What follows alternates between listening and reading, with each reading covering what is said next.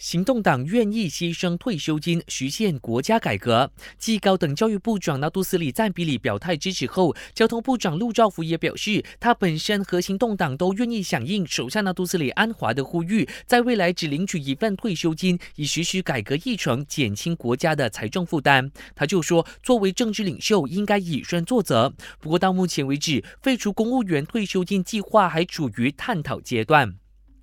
土团党决定采取法律行动对付叛变的议员。不过，丹戎加弄国会议员拿督祖卡夫佩里和纳敏国会议员拿督苏海里不约而同表示，就算修改了党章，土团党也不能强迫他们辞职悬空一席，因为他们只是宣布支持安华，并没有要退党。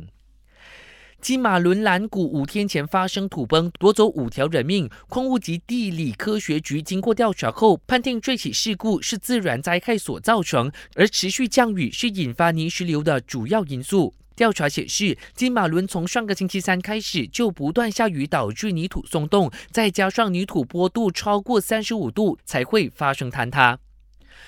冰城水工问题可以说是一波未平，一波又起。受到酷热天气影响，冰城亚一淡水坝的蓄水量大幅下降。截至昨天，水位已经下跌到百分之三十三点七，达到第二级危急水平。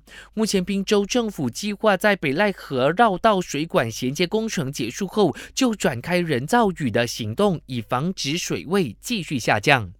感谢收听，我是嘉俊。